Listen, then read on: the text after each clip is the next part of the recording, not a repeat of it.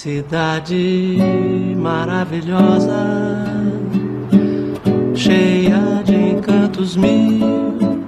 Cidade maravilhosa, coração do meu Brasil.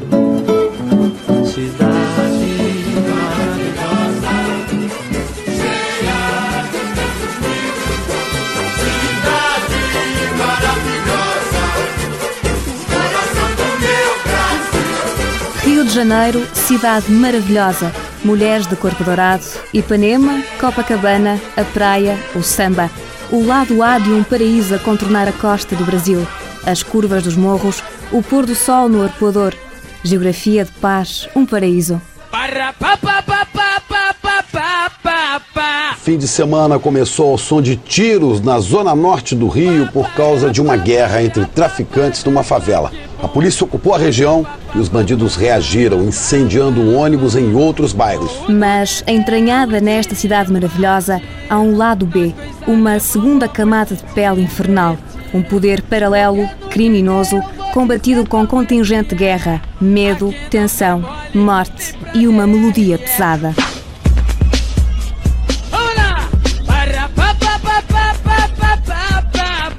Como morador nascido e criado no Rio de Janeiro, eu já estou ambientalizado, acostumado com esse tipo de situação. É um perigo iminente que nós vivemos. Um complexo B, um Estado com a mão no gatilho. As consequências disso são consequências sociais, fruto de uma extrema desigualdade social. Que exista a desigualdade social, isso é um fenômeno no- natural, natural do próprio capitalismo. O que não pode haver é o que está ocorrendo hoje. São poucos com muito e muito com muito pouco, entendeu? Por isso que está tendo esses conflitos. É, acaba a, a droga entrando porque acaba gerando uma economia, a pessoa que está sem trabalhar acaba indo enveredando por esse caminho e enfim, e está eclodindo quase que uma guerra civil, porque as pessoas precisam de, sobre, de dinheiro para sobreviver, então tem que fazer alguma coisa, seja para o bem ou seja para o mal. A cidade maravilhosa acostumou-se à linguagem da violência, como se fosse já uma espécie de ADN hereditário. O som das balas perdidas, o narcotráfico, os homicídios, os assaltos, a geografia crua da sobrevivência a todo custo e que ilustra os clichês cinematográficos. Um cartão postal com verso negro, pesado. O perigo espreita na esquina, no calçadão, a ver o mar, no morro. Vamos subi-lo.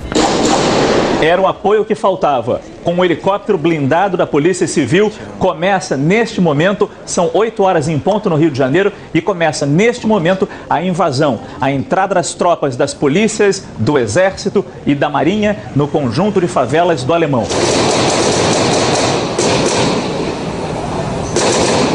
O complexo do Alemão era até novembro do ano passado o império do lado B dessa crua geografia do crime carioca, com o Comando Vermelho a controlar 13 favelas.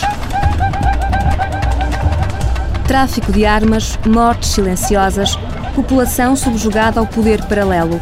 Até que nesse mesmo novembro dá-se uma rebelião. Carros e autocarros queimados, homicídios. Aumenta-se a temperatura do medo na cidade maravilhosa.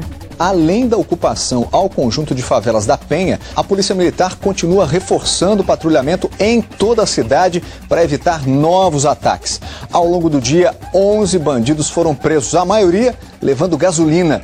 Mas apesar de todos os esforços, hoje, 30 veículos foram queimados. Era um sinal de aviso do crime organizado contra a presença de unidades de polícia pacificadora nas favelas, as UPP, e que têm asfixiado o poder das fações criminosas na cidade.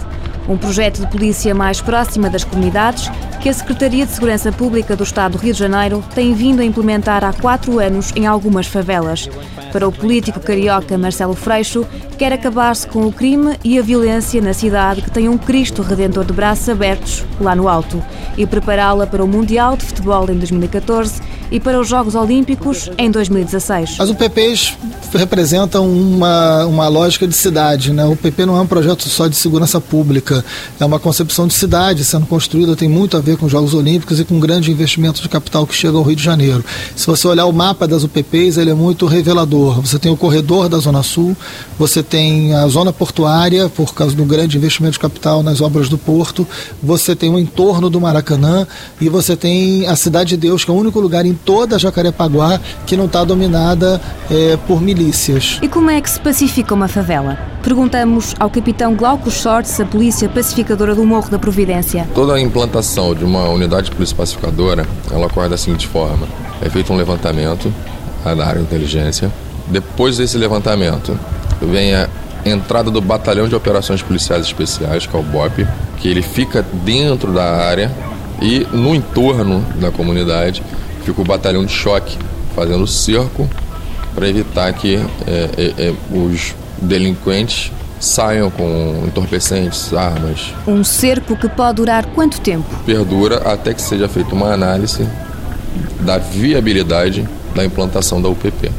Então pode durar um mês, dois meses, 45 dias, não tem um tempo certo. Estratégia e tempo. E o que começou como protesto contra as unidades de polícia pacificadora acabou com as forças policiais e arsenal militar na maior ação contra os criminosos. Entraram no mítico e até aí intocável complexo alemão. Mais de 300 mil moradores, toneladas de AX, um hipermercado de cocaína. O contingente militar dominava agora um dos símbolos do crime organizado, com centenas de criminosos a fugirem pelo esgoto. Hastearam a bandeira branca e a bandeira da cidade do Rio. Ao Estado, a reconquista de uma sucursal criminosa, 30 anos sob o poder paralelo. Mas há ceticismo. Quando eu desço a colina e ganho o asfalto, a senhora esconde a bolsa pensando que é assalto. Os poderosos do asfalto dão de verde e amarelo. Os poderosos da favela só poder paralelo. O problema do Rio de Janeiro não vai se resolver no complexo alemão, né? o problema da segurança pública não vai se resolver no complexo alemão. Nós não temos uma outra polícia a partir do complexo alemão. Enfim, o que você tem aqui no Rio é a necessidade de uma política de segurança pública que seja mais pública, que seja mais debatida. Esse não é o dia D do Rio de Janeiro. Esse é um dia D do desespero, mas não é o dia D de decisão. Depois do complexo alemão, falta agora dominar um outro império do crime, a favela da Rocinha. Mudamos agora do rap interventivo para o funk. Hinos de guerra, melodia da pesada.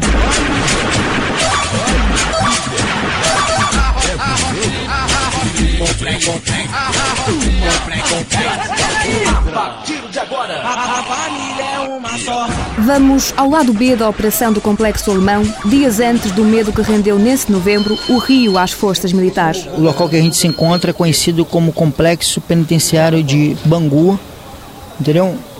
Localizado numa, numa, numa zona rural, né? Uma área, uma área de sistema penitenciário, né? Onde se encontra 23 unidades prisionais, quase 15 mil detentos. De quem é esta voz que se impõe? Rogério Menezes. Estava tudo combinado para entrarmos. Queremos estar do outro lado, conhecer a maior prisão de segurança máxima do Rio. Uma cidade invisível, com 15 mil presos e que não vem nos guias turísticos. Mas o Rio está transformado num barril de pólvora com a ameaça do Comando Vermelho. A imprensa é presa fácil. Eu sei como é que está os boatos, eu sei o que está escrito na carta que compromete o Afroreg, entendeu? Então, eu já tive várias rebeliões, já tive várias. É porque eu não posso também estar passando informações aqui do que eu já sei, tá entendendo? Então eu sei que é risco. Entendeu? Eu já tive rebeliões do Comando Vermelho que ele mandava a imprensa entrar, entendeu? Justamente para entrar, para poder depois fazer a imprensa de refém. Então não posso. Entendeu? E os presídios todos que é um que é um que é uma oportunidade para poder fazer um movimento nos presídios, tá entendendo? São quase 100 internos para um agente tomar conta e é trancado, entendeu? Este coordenador em Bangu da organização não governamental AfroReg, que desenvolve um trabalho com presos e em favelas, está à porta de Bangu. Rogério Menezes foi naquele novembro tenso um dos mediadores principais entre criminosos e polícia. Agora tem as mãos suadas, inclina a cabeça, tensa, gesticula muito. De domingo para cá está acontecendo vários ataques direto, entendeu? Então eu sei, eu sei o seguinte, que os caras que estão querendo um motivo, um motivo para poder fazer uma rebelião do Bango 3. Um motivo. Então, o que, que acontece? Uma imprensa lá dentro, cara, um prato cheio para eles. Eu sei, eu tô ligado. Eu já fui do Comando Vermelho. Entendeu? Eu já tive mais de, mais de 10 rebeliões aí dentro, eu já tive. Entendeu? Então, não vou colocar você lá, porque também é o nome do Afro-Reg, tá entendendo? Eu sei que se eu entrar, eu e ela lá, eu vou te falar, até eu entrando lá, tá entendendo? Se vir uma ordem, não que eles queiram fazer, eles me adoram, gostam de mim pra caramba, mas se vir uma ordem pra eles, tem que fazer. Se eles não fizerem, eles morrem. E aí? Tá me entendendo? Então é isso, então eu tô por dentro, eu sei. Eu, tem coisas que eu não posso falar pra você. Ele está dentro da cabeça dos líderes da maior facção criminosa do Rio, o Comando Vermelho. Tente explicar-nos por que razão o crime organizado pode ser um caminho inevitável. Eu acredito que entram para o crime organizado até por não ter uma oportunidade, por falta de oportunidade, entendeu? Que a pessoa não tem de um trabalho, né? A carência que tem, né? É, a carência que tem de um familiar, entendeu? A necessidade também de um alimento, de uma condição melhor, de condições melhores, né? Entendeu? Não tem, muitas vezes não tem um bom estudo, às vezes não tem também até uma própria educação familiar, entendeu? Então essa pessoa acaba acaba enveredando pelo mundo do, da criminalidade. Histórias pesadas, roubadas ao cru submundo do crime. Já deparei várias vezes com pessoas amarradas para ser mortas e consegui tirar ela das mãos dos traficantes, das mãos dali daquelas pessoas que se encontravam e graças a Deus tive um êxito muito grande, né? Posso dizer que eu já consegui tirar quase umas 300 pessoas amarradas para ser morta pelo Tribunal do Tráfico, julgada, né, pelo Tribunal do Tráfico e consegui resgatar essas pessoas. Tenho, tenho, eu tenho pessoas, tem uma pessoa hoje que trabalha comigo no AfroReg, que eu consegui resgatar ela de dentro de uma favela, é, essa pessoa foi baleada nas mãos, três tiros nas mãos, foram dada a ela um litro de gasolina para ela beber, foi muito machucada e consegui resgatar essa pessoa no interior de uma favela e hoje essa pessoa trabalha no AfroReg de carteira assinada, trabalha nesse projeto comigo aqui em Bangu, dentro dos presídios. E para mim então isso aí é honroso, né? É, coisas que marcaram a minha vida. Nos anos 70, é. presos comuns convivem com presos políticos na Ilha Grande. Anos depois, nasce uma organização. Comando Vermelho. Além do Comando Vermelho, o crime organizado no Rio de Janeiro é uma teia de quadrilhas, milícias e fações concorrentes como o Terceiro Comando, a maioria ligadas entre elas. E se o crime organizado está tão entranhado no ADN do Rio, por que é que Rogério, ex-membro do Comando Vermelho, não desiste? Ainda há esperança, né? Nem tudo está perdido né? Porque não teve perdido para mim, né? Um jovem que teve envolvido, um cara que teve é, é, duas overdoses, já tive várias vezes é, com armas da minha, já tive com muitas vezes em, em, em, situações que eu achava que eu ia morrer, que não ia ter mais jeito, mas né, tive oportunidade para poder sair. Impõe-se a esperança, mudar o Rio, mudar o lado. Vamos à raiz do problema: as favelas e o crime organizado.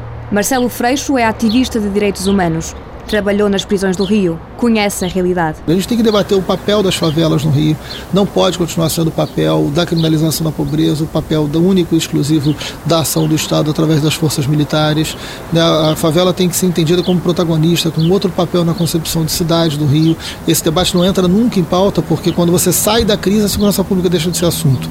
Né, a segurança pública só é assunto quando tem morte, corpos. Né, então você não consegue aprofundar o debate, porque sempre debate à luz da crise. Então o que fazer agora? No Rio. Amanhã ninguém debate. Marcelo, que é também deputado do Partido Socialismo e Liberdade no Rio de Janeiro, continua a pôr a mão na ferida. O debate que a gente tem que fazer é qual o papel do sistema prisional. O Rio não é, assim como o Brasil, o país da impunidade. Se prende muito, agora se prende mal. Né? A maior parte das pessoas presas no Brasil é presa por crime leve. Né? E os crimes é, mais violentos não necessariamente têm a solução. O, Rio de Janeiro tem 5% ou menos do que isso de taxa de resolução de homicídio. Então, na verdade, o nível de investigação que se tem é muito frágil.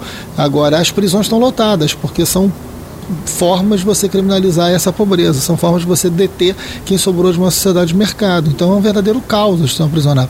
São 70% de reincidentes, né, as pessoas que voltam a cometer crime depois de entrarem nas prisões. As prisões são lugares muito caros para tornar as pessoas piores. O também relator da Comissão Parlamentar de Inquérito das Milícias do Rio e por isso ameaçado morte todos os dias, pede um debate mais profundo, consistente, que ultrapasse as promessas políticas. Mas afinal, qual é a relação da favela com o crime organizado? O crime organizado é onde tem dinheiro, é onde tem poder, não são nos lugares pobres. Na favela tem muita arma, tem muita droga e tem muita miséria. Essas coisas não combinam com a ideia do crime organizado. O narcotráfico é um crime internacional dos mais lucrativos. Isso não pode ser organizado por quem mal tem a quinta série, por quem estudou só três anos, por quem, enfim, não tem sequer perspectiva de vida, nunca teve vida organizacional, nunca participou, nunca teve carteira assinada, nunca trabalhou. Né? O crime organizado tem dinheiro dinheiro e tem busca de poder. Né? Para enfrentá-los, tem que ir no lucro, tem que ter inteligência, tem que ter produção de inteligência. É, não é com repressão somente que você atinge o crime organizado. Há uma ironia aguçada na voz de Freixo. Os média têm então mostrado o lado errado, uma imagem clichê. O crime organizado do Rio não está nas favelas? As milícias representam o verdadeiro crime organizado do Rio de Janeiro. As milícias, elas são agentes públicos da área de segurança, dominando territórios, hoje uma quantidade de territórios compatível com o domínio do varejo da droga. Isso é uma pesquisa recente do Storani, que é um pesquisador mostrando que as áreas dominadas pelas milícias são áreas do tamanho ou maiores do que o varejo da droga. É, os índices de homicídio são muito concentrados nas áreas de milícia, fundamentalmente, e você tem nesse, nessa organização miliciana um projeto de poder, ao contrário do varejo da droga. Né? Eles dominam territórios com alta lucratividade, dominam vários, várias atividades econômicas, transporte alternativo, distribuição de gás, muito mais lucrativo do que o varejo da droga. Corrupção, uma promiscuidade entre polícia e política. A milícia é a consequência disso. Né? Quando essa elite política é, corrupta se mistura com a polícia e de alguma maneira domina esses territórios e ganha projeto de poder. Elegeram deputados, elegeram vereadores, a gente conseguiu caçá-los, a gente conseguiu tirá-los da vida pública, boa parte deles foi preso depois da investigação da CPI, mas eles continuam dominando territórios porque o Estado não tirou deles o domínio do território e nem o seu braço econômico. E por isso, o ativista de direitos humanos volta a escarafunchar a ferida aberta do Rio de Janeiro. Se metade das operações que, fosse, que são feitas nas favelas fosse feita na Baía de Guanabara, a pressão de armas seria muito maior maior, né? Mas ninguém combate o tráfico de armas, se combate a favela, porque é um combate à criminalização da pobreza, aos espaços pobres e não ao lucro do crime. São opções políticas que o Rio equivocadamente vai tomando, que dá no que dá.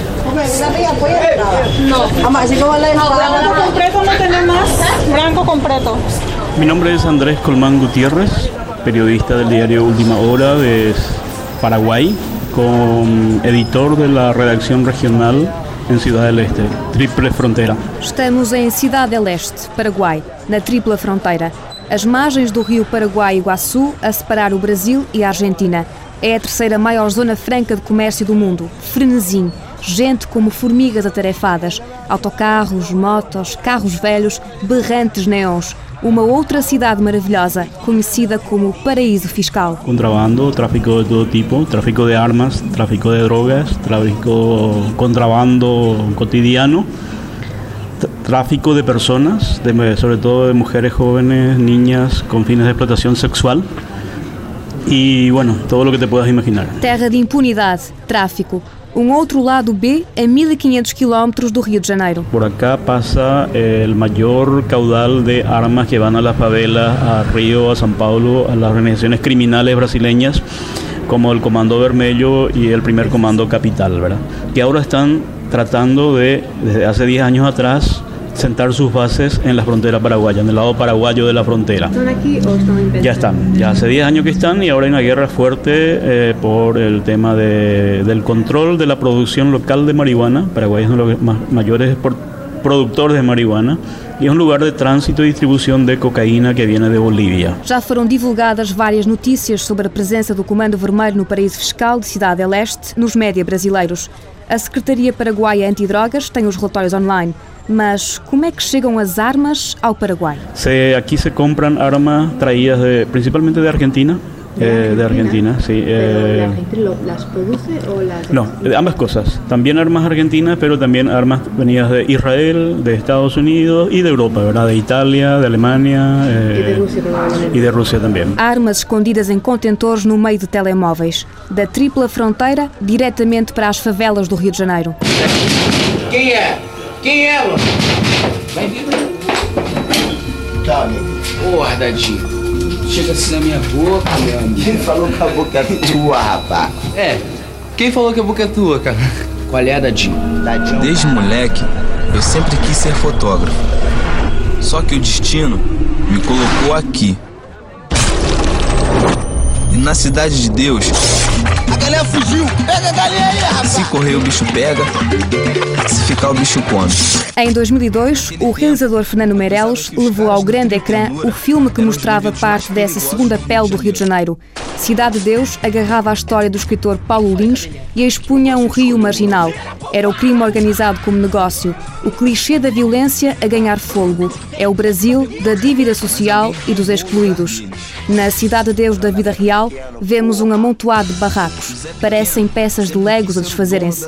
Esgoto a céu aberto e a geografia armada como lei.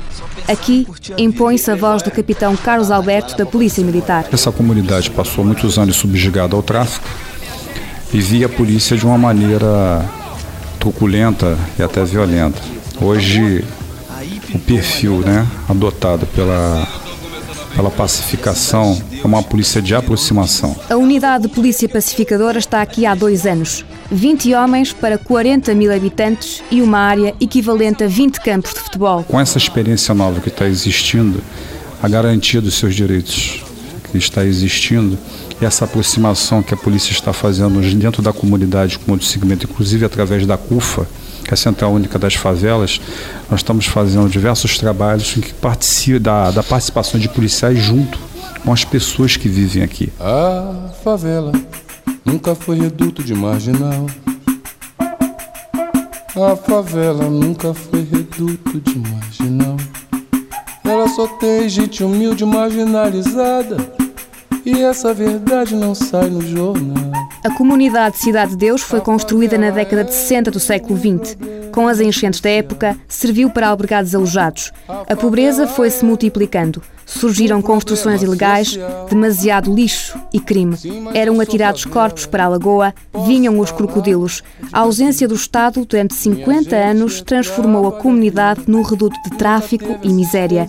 Mas há agora, com a Polícia de Paz, uma cidade de Deus mais serena, mas ainda a transbordar pobreza, com um rio cinzento e mal cheiroso a atravessá-la. Há, por isso, gravidade nas palavras do morador Felipe Brume. O que falta aqui na Cidade de Deus não tem escola de segundo grau, só tem uma funcionando.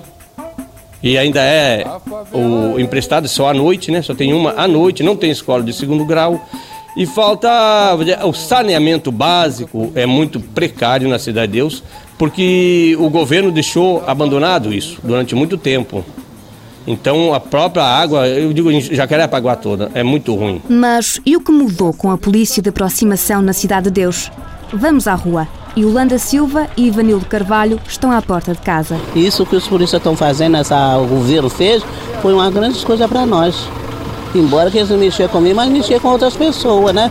Quer dizer, que as crianças não tinham licença de brincar na rua, que tinha que estar correndo para guardar. Agora, nas crianças, da meia-noite, uma hora, as crianças estão brincando para lá e para lá. Agora, com essa luz que eles estão botando, vai melhorar 100%.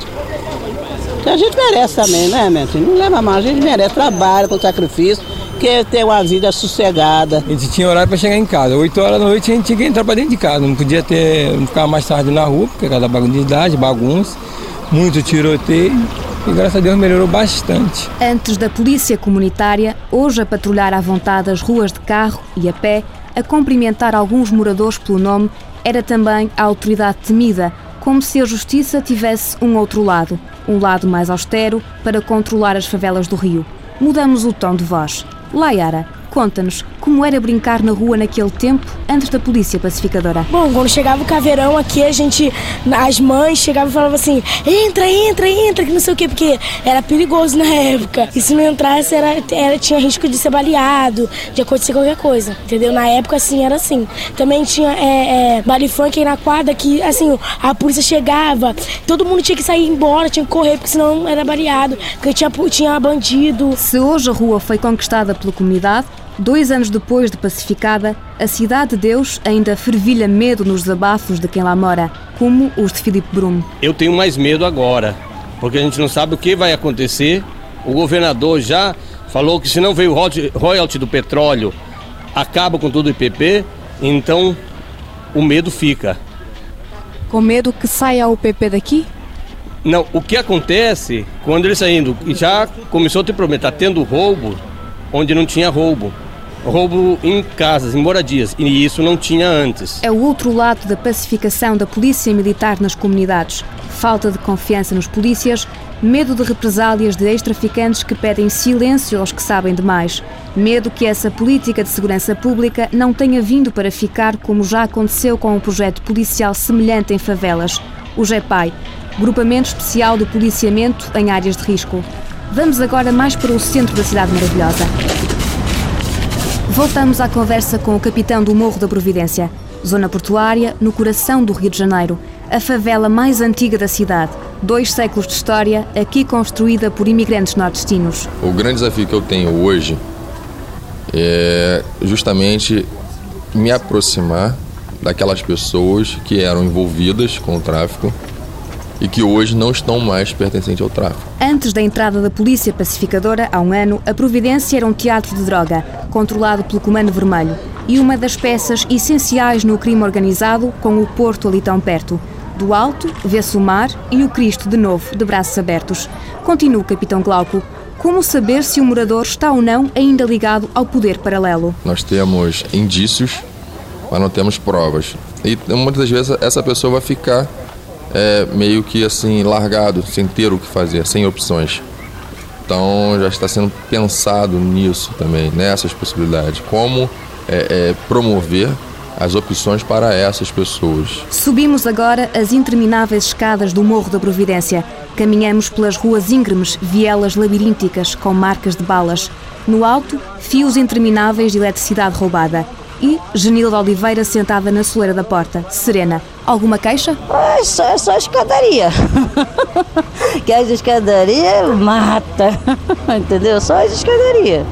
O resto, graças a Deus, está tudo em paz. E como era aqui antes da Polícia Militar estar aqui? Ah, foi ótimo. Sempre foi ótimo. A gente não tem nada a reclamar. Como Genilda, há testemunhos esquivos, contraditórios ao discurso da segurança pública. Medo de represálias sob o olhar atento dos polícias quando se liga ao microfone para a rádio. Vontade de falar o que tem, mas você não entende? Entendemos, claro. Prosseguimos pelas estreitas vielas. Mais à frente, os polícias militares encontram um ex-traficante. Olhares tensos, defensivos, suores frios, polícias de mãos nas armas.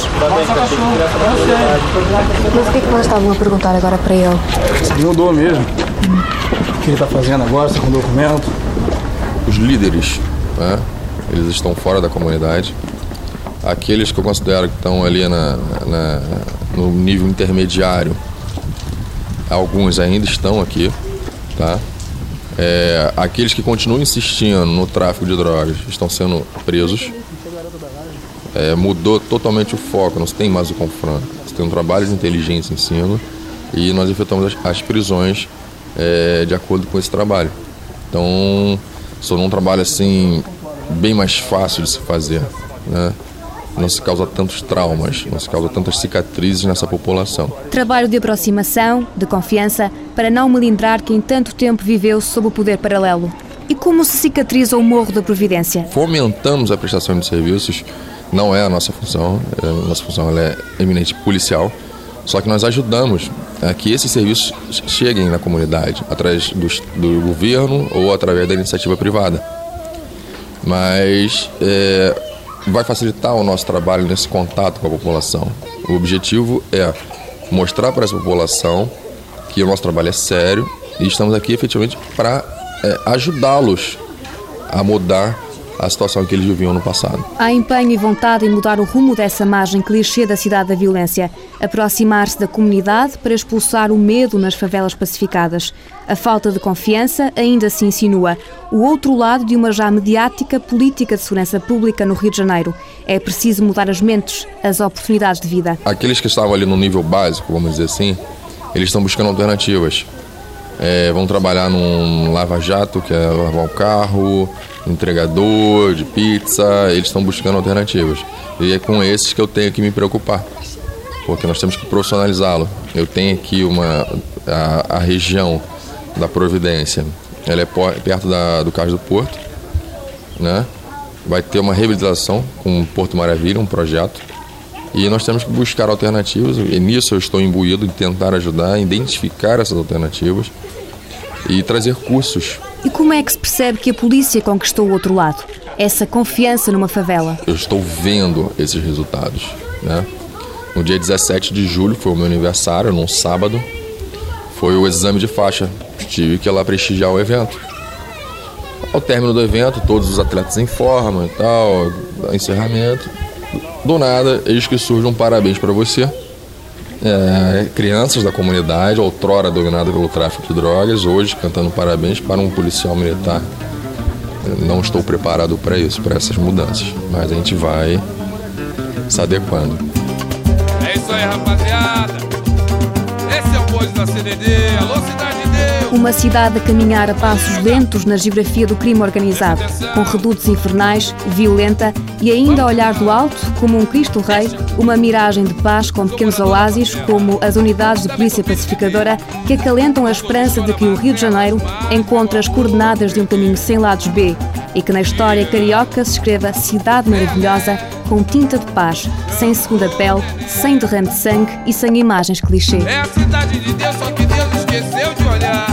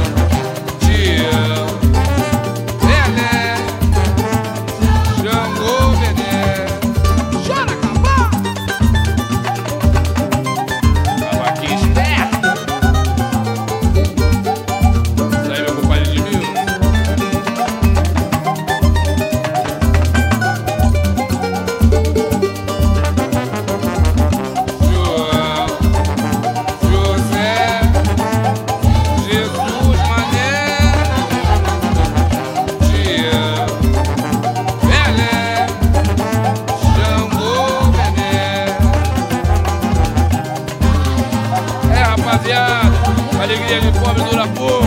Nós estamos saindo de cena. Esse é o bonde da CDD. Presta atenção, não vamos de brincadeira não. Filho chora, mas não vê. Atividade no serviço, olha o processo, olha o processo. Se liga, segura que é 10. Se não aguentar, solta o que o peixe é grande. É isso aí, rapaziada. Que Oxalá proteja o caminho de todo mundo. Vai com Deus.